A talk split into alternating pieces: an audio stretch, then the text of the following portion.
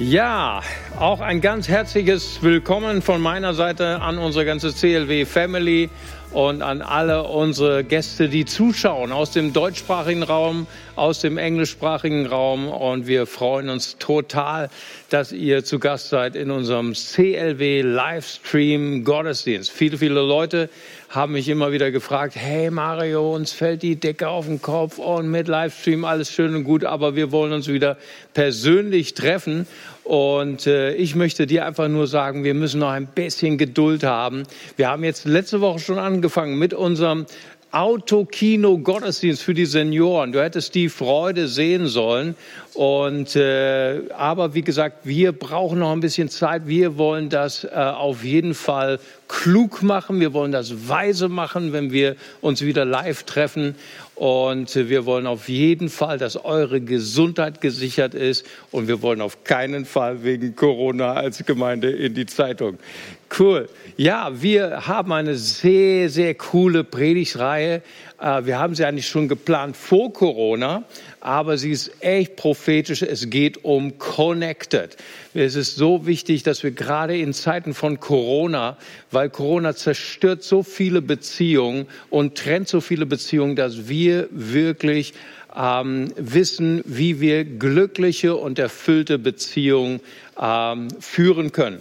Wir hatten ein paar sehr tolle Predigten gehabt von Pastor Daniel, von Julian, von Kati. Äh, Liebe ist alles, was zählt. Und äh, Jesus sagt, komm und sieh. Gastfreundschaft war, war sein Metier. Wir haben über die Liebessprache Gottes gesprochen und ähm, wir hatten letztes Mal eine super Message von Kati, äh, dass Beziehung Gnade und Wahrheit ist. Cool, vielen, vielen Dank, Johannes. Super.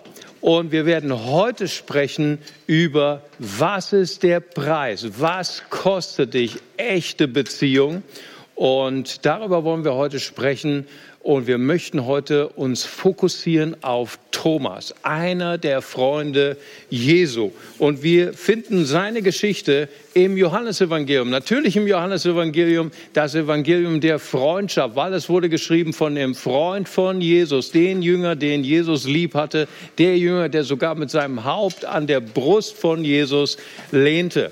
Und ich möchte vorlesen aus dem Johannes Evangelium Kapitel 20, Verse 24 bis 29 und da heißt es hier, Thomas, einer der zwölf Jünger, der auch Zwilling genannt wurde, war nicht dabei. Wo nicht dabei? Bei einem Gottesdienst, wo Jesus das erste Mal leibhaftig auferstanden bei ihnen war. Thomas war nicht dabei. Warum? Das werden wir gleich lernen. Vers 25. Deshalb erzählten die Jünger ihm später, wir haben den Herrn gesehen. Doch Thomas zweifelte. Das glaube ich nicht. Ich glaube es erst, wenn ich seine durchbohrten Hände gesehen habe. Mit meinem Finger will ich sie fühlen und meine Hand will ich in die Wunde seiner Seite legen. Acht Tage später hatten sich die Jünger wieder versammelt. Diesmal war Thomas bei ihnen und obwohl sie die Türen wieder abgeschlossen hatten, stand Jesus auf einmal in ihrer Mitte und grüßte sie. Friede sei mit euch. Dann wandte er sich an Thomas. Leg deinen Finger auf meine durchbohrten Hände und sieh sie an. Gib mir deine Hand Leg sie in die Wunde meiner Seite, zweifle nicht länger, sondern glaube. Thomas antwortete, mein Herr und mein Gott. Da sagte Jesus, du glaubst, weil du mich gesehen hast. Wie glücklich können sich erst die schätzen, die mich nicht sehen und trotzdem glauben. Wow. Ich glaube, in unserer postmodernen äh, Gesellschaft ist Thomas so einer der beliebtesten Jüngern von allen zwölf, oder? Ich meine, Thomas, er ist ein Skeptiker. Er glaubt nicht einfach nur, weil seine Freunde ihm das erzählen, sondern Thomas, er äußert seinen Zweifel. Er sagte, ich glaube das nicht, dass Jesus leibhaftig auferstanden sein soll. Wie soll das gehen? Erst wenn ich seine Wunden sehe, erst wenn ich ihn berühre, dann will ich glauben. Okay, und deswegen ist er jemand, mit dem sich viele, viele postmoderne, auch wissenschaftlich denkende, moderne Menschen identifizieren können. Hey, ich glaube nicht das, was ich nicht sehen kann. Ich glaube nicht das, was ich nicht erforschen kann. Aber weißt du, die Jünger reagieren so genial. Die Jünger, die, ah, ich träume von einer Kirche wie diese. Weißt du, die Jünger haben nicht gesagt, ey, Thomas, warum glaubst du nicht einfach?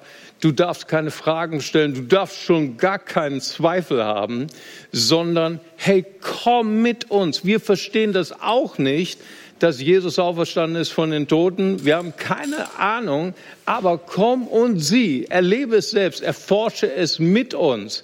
Ähm, und das war der Schlüssel. Und als, als Thomas dann kam und Jesus begegnete, weißt du, wie Jesus äh, reagiert hat?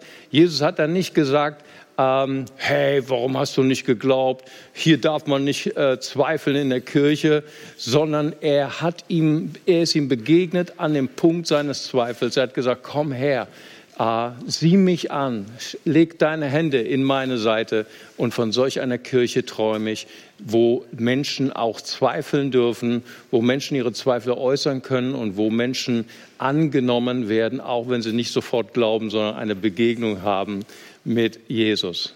Nun, Thomas ist auch eine Identifikationsfigur, nicht nur wegen seines Zweifels, sondern er ist eine Identifikationsfigur für viele von uns, die enttäuscht sind von Beziehungen. Darum geht es heute. Wir wollen uns heute damit beschäftigen, wie kann ich in Corona-Zeiten Beziehungen etablieren, die auch Krisen durchdauern, die krisenfest sind. Weißt du, und viele von uns leiden darunter unter zerbrochenen Beziehungen. Und Thomas ist so eine Identifikationsfigur dafür. Weißt du, Thomas, er erlebte eine Beziehungskrise. Und zwar zuerst mit Jesus. Warum? Weil Thomas hatte ganz klare Erwartungen an diese Beziehung mit Jesus. Was er hat, er hat gesagt, Jesus, du bist der König Israel, so wie alle anderen Jünger. Er war begeistert von Jesus. Er sagte, ich will sogar für dich sterben. Weißt du, wofür er sterben wollte? Er wollte sterben für ein erneuertes Israel. Er wollte sterben für den König, der da hieß Jesus Christus. Aber Jesus hat seine Erwartungen, seine Träume, seine Illusionen nicht erfüllt. Wir kennen die Geschichte. Jesus wurde nicht der König Israel. Jesus hat Israel nicht erlöst von der Knechtschaft von Rom, sondern Jesus, er starb am Kreuz. Und Thomas war enttäuscht. Und deswegen hat er eine Glaubenskrise mit Jesus. Und gleichzeitig hat er auch eine Glaubenskrise mit der Kirche. Das hängt immer zusammen. Du weißt, wovon ich spreche. Äh, Glaubenskrise mit der Kirche, mit den Freunden Jesu ist auch gleichzeitig eine Glaubenskrise mit einer Beziehungskrise mit Jesus. Und äh, weißt du, wir wollen heute diese Frage beantworten. Was ist der Preis für unerschütterliche Freundschaft? Für Freundschaft, die tiefer geht als nur die Oberfläche. Freundschaft, die auch Krisen durchstehen kann. Und der erste Punkt ist Hingabe an die Führung Gottes. Nun, jeder von uns möchte gerne wissen, was ist der Weg, den ich gehe? Welchen Beruf soll ich ergreifen? Welchen Partner soll ich heiraten? Wer soll mein Geschäfts Geschäftspartner, wer soll mein Freund werden? Und weißt du, die Theologie hat sich schon seit Jahrhunderten immer gestritten über die Führung Gottes. Wie führt Gott? Die einen Christen sagen, hey, das ist alles vorherbestimmt von Gott. Gott hat alles vorherbestimmt in deinem Leben, das Gute und das Schlechte. Gott sieht es nicht nur voraus, sondern hat es auch vorherbestimmt. Und die anderen Christen sagen, nein, das ist nur mein freier Wille. Ja, alles, was in meinem Leben geschieht, Gott hat mir einen Verstand gegeben, Gott hat mir einen freien Willen gegeben und alles, was ich unternehme und alles, was ich durch meinen Verstand plane, das kommt zustande und Gott wird es irgendwie segnen. Okay? Und die Bibel sagt aber in Sprüche Kapitel 16, Vers 3, da heißt es, äh, vertraue dem Herrn deine Pläne an und er wird es gelingen, zum Gelingen bringen. Und in Vers 9 heißt es, der Mensch plant seinen Weg, aber der Herr lenkt seine Schritte. Und dann siehst du, was Theologen sagen, ist eine Sache, aber die Bibel sagt etwas Drittes. Die Bibel sagt nicht entweder oder. Sie sagt nicht, es gibt nur Vorherbestimmung oder es gibt nur freien Willen.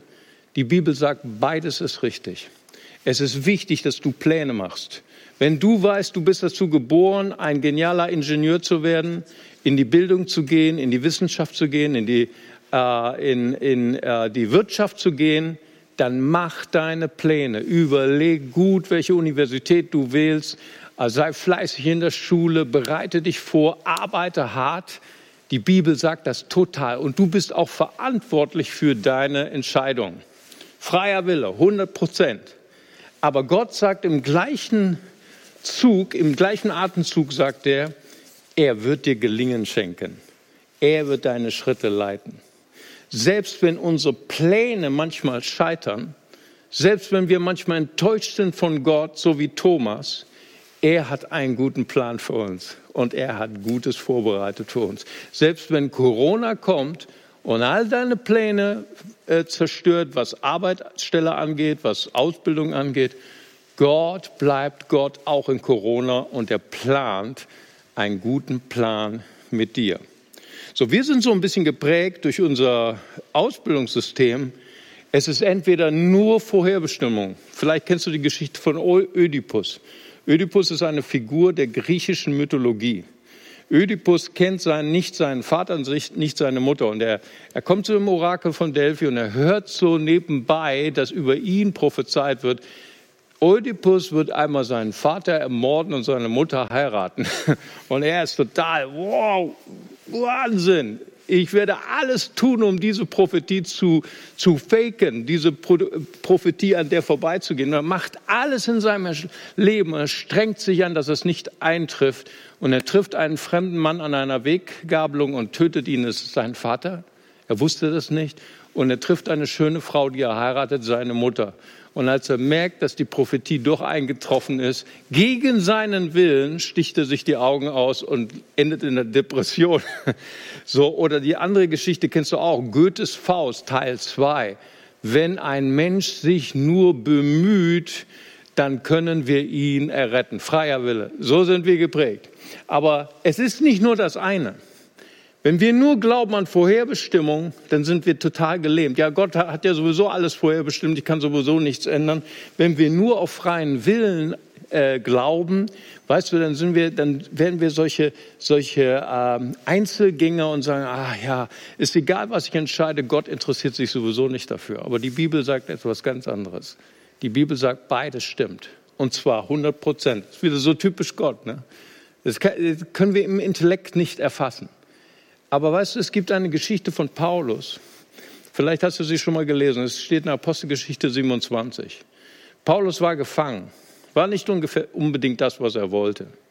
Paulus war, war äh, in Gefangenschaft, aber er wusste, Gott hat sein Leben vorherbestimmt, dass er auf Kosten Roms mit einem Schiff nach Rom gefahren werden sollte, um dort dem Kaiser das Evangelium und ganz Rom das Evangelium zu predigen.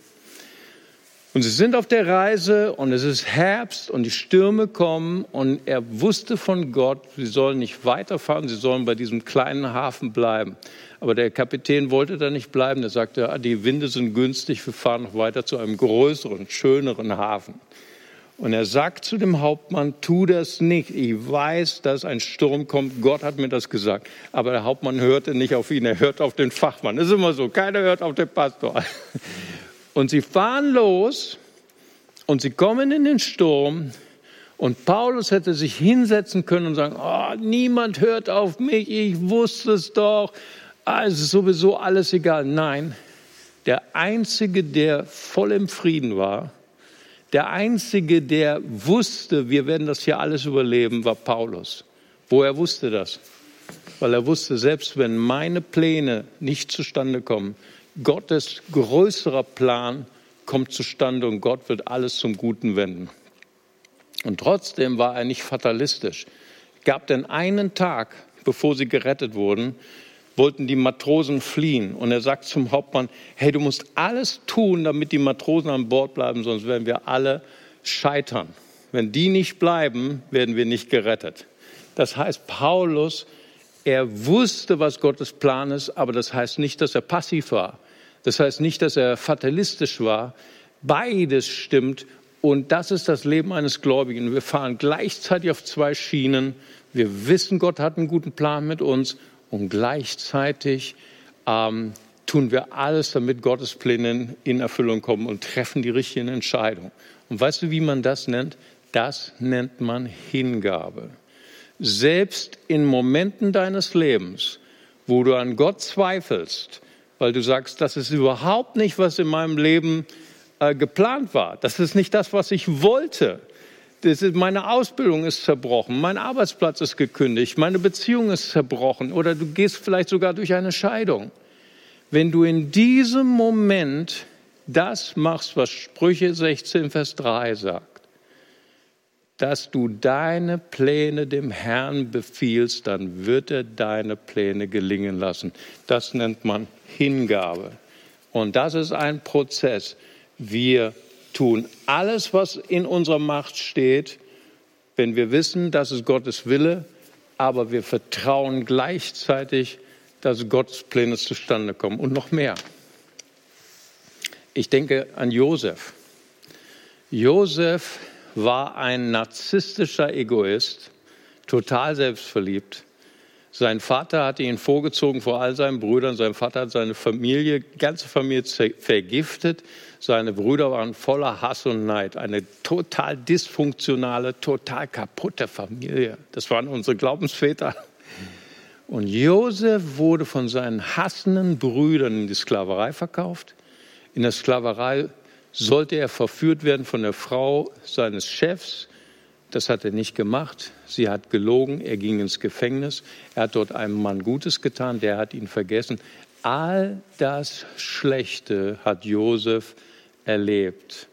Aber Josef wusste, Gott ist mit mir. Und der Herr ließ alles gelingen, was er tat. Josef wusste, trotzdem alles gegen meinen Willen, gegen meine Wünsche, gegen meine Illusion passiert, ich arbeite hart und Gott wird es gelingen lassen. Und er wurde der zweite Mann im Staat. Er rettete Ägypten vor der Hungersnot. Er rettete die ganze Welt vor der Hungersnot, sogar seine Familie. Und er vergab seinen Brüdern, Brüdern und Heilung floss in diese Familie. Diese Familie wurde wiederhergestellt. So, das zeigt uns, selbst wenn du erlebst, Menschen machen dein Leben kaputt, Menschen zerstören dein, deine Familie, du kannst vertrauen, dass Gottes Vorherbestimmung alles zum Guten wendet. Du sagst, wow, diese Familie, diese Geschichte von Josef, das ist so brutal, so viel Leid, was Josef erlebt hat, Verrat, Verkauf, Leiden über Jahre. Hätte nicht einfach ein Engel erscheinen können und zu Josef sagen können, du Buße von deinem Egoismus, zu seinem Vater sagen können, hör auf, diesen deinen einen Sohn vorzuziehen vor den anderen, zu den Brüdern, hey, hört auf, so zu hassen und neidisch zu sein. Nein, hätte nichts genützt, weil wir brauchen in unserem Leben einen Prozess und das nennt man Hingabe. Gott führt uns durch Prozesse in unserem Leben, wo wir lernen, Gott zu vertrauen. Gott, ich verstehe mein Leben nicht, aber ich gebe dir meine Pläne hin. Ich gebe dir meine Wünsche hin. Und genau das Gleiche funktioniert auch in Freundschaften. Du sagst vielleicht, hey, ich hatte so einen tollen Freund, aber mein Freund hat sich total verändert. Nein, dein Freund hat sich nicht verändert. Weißt du, was sich verändert hat? Deine Illusionen von dieser Freundschaft, deine Wünsche von dieser Freundschaft, deine unrealistischen äh, Begierden oder Lüste, die sind zusammengeprallt mit der Realität. Weil kein Mensch kann dich glücklich machen, nur Gott kann dich glücklich machen.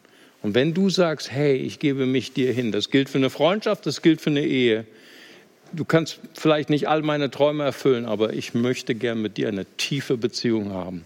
Das nennt man Hingabe und das ist der Preis für echte Freundschaft. So Thomas, total enttäuscht von Jesus, er kommt zurück zum Gottesdienst und er öffnet die Tür für eine Wiederherstellung seiner Beziehung zu Jesus und eine Wiederherstellung seiner Beziehung zu seinen Freunden. Nun, das ist der zweite Punkt. Thomas eröffnete sich. Warum? Weil da waren Freunde, die haben ihn gesucht. Die haben ihn nicht verurteilt, weil er zweifelte. Die haben ihn nicht abgestempelt, die haben ihn nicht vergessen. Die suchten ihn auf an seiner Adresse und haben gesagt, wir haben den Herrn gesehen. Also, und das ist das, was wir brauchen. Wir brauchen echte Freundschaft. Weißt du, was Sprüche sagt? Das heißt, äh, da heißt es nämlich in, in Sprüche 15, 22, ohne Ratgeber sind Pläne zum Scheitern verurteilt. Wenn man aber gemeinsam überlegt, kommen Pläne zum Erfolg. Schau mal hier. Unser Leben ist komplexer. Unser Leben ist nicht nur bestimmt von der guten Vorherbestimmung Gottes, von den guten Plänen Gottes. Es ist nicht nur bestimmt von unserem freien Willen, das Beste zu geben, damit Gottes Pläne in Erfüllung kommen, sondern auch geprägt von guten Freunden. Und das ist das, wo ich dich heute herausfordern möchte. Ich möchte dich heute herausfordern, gerade in Corona-Zeiten ist es so wichtig, dass wir Freunde an uns heranlassen. Kathi hat das letzte Woche super erklärt. Leuten, denen du die Erlaubnis gibst, Gnade mit Liebe, Liebe mit Wahrheit zu verbinden und in dein Leben hineinzusprechen. Und das ist der Prozess, in den Gott uns führt. Es ist ein dreidimensionaler Prozess, wenn wir uns Gott hingeben und echten Freunden hingeben, die in unser Leben kommen. Und der dritte Punkt ist, Thomas lässt sich beraten lässt sich korrigieren und er kommt zurück in das Haus Gottes zu seinen Freunden und Jesus begegnet ihm. Jesus begegnet ihm und es ändert sein ganzes Leben. Weißt du, ähm, äh, Thomas, er, er ist ja nicht der ungläubige Thomas, so hat die Kirche ihn genannt. Weißt du, er ist einer der hervorragendsten Missionare geworden.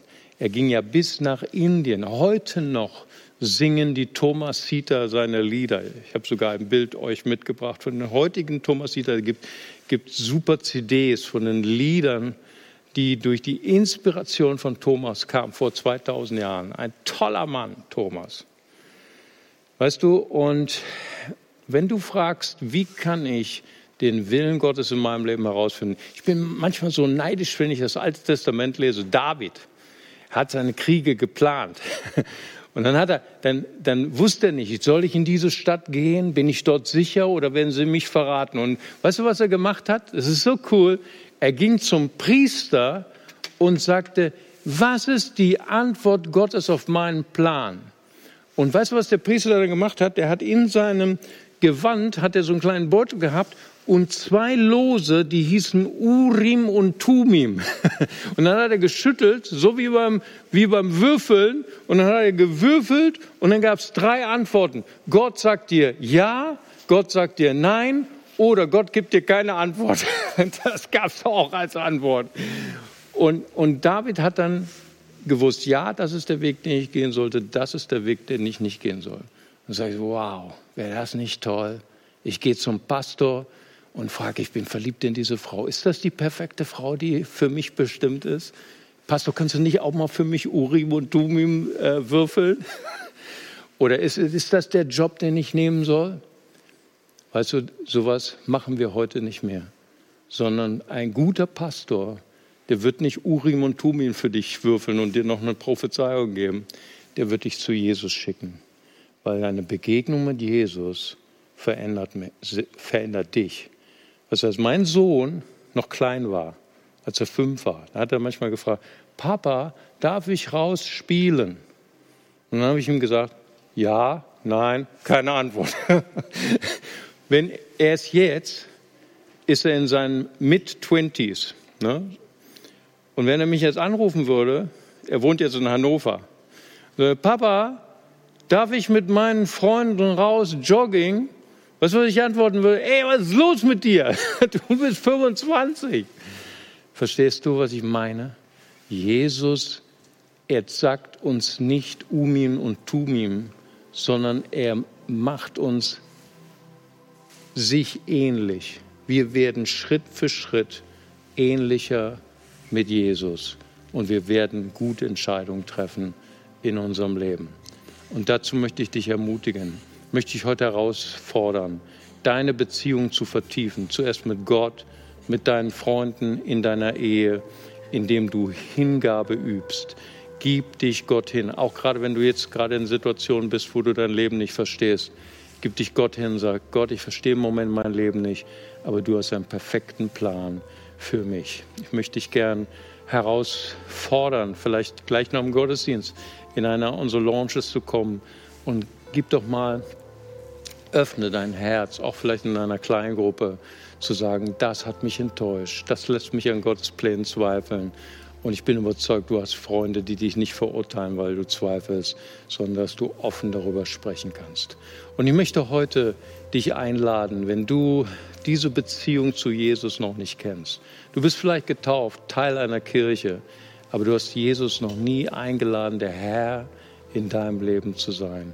Dann möchte ich heute einladen, ein kurzes Gebet mit mir zu sprechen. Das kannst du jetzt in deinem Stillen, in deinem Herzen tun und das kannst du laut tun. Wir beten zusammen. Lieber Vater im Himmel, ich komme jetzt zu dir. Vergib mir meine Schuld reinige mein Herz. Herr Jesus Christus, ich wähle dich heute als meinen Herrn, als meinen Retter. Dir will ich folgen. Amen. Wenn du heute diese Entscheidung getroffen hast, dann darfst du dich gern melden und äh, du äh, siehst vielleicht das neue Format, das wir haben. Und das sind Leute auch, die gerade jetzt mit dir sprechen wollen und die gerade jetzt mit dir ein Gespräch führen wollen. Gott segne dich und hab einen ganz gesegneten Sonntag.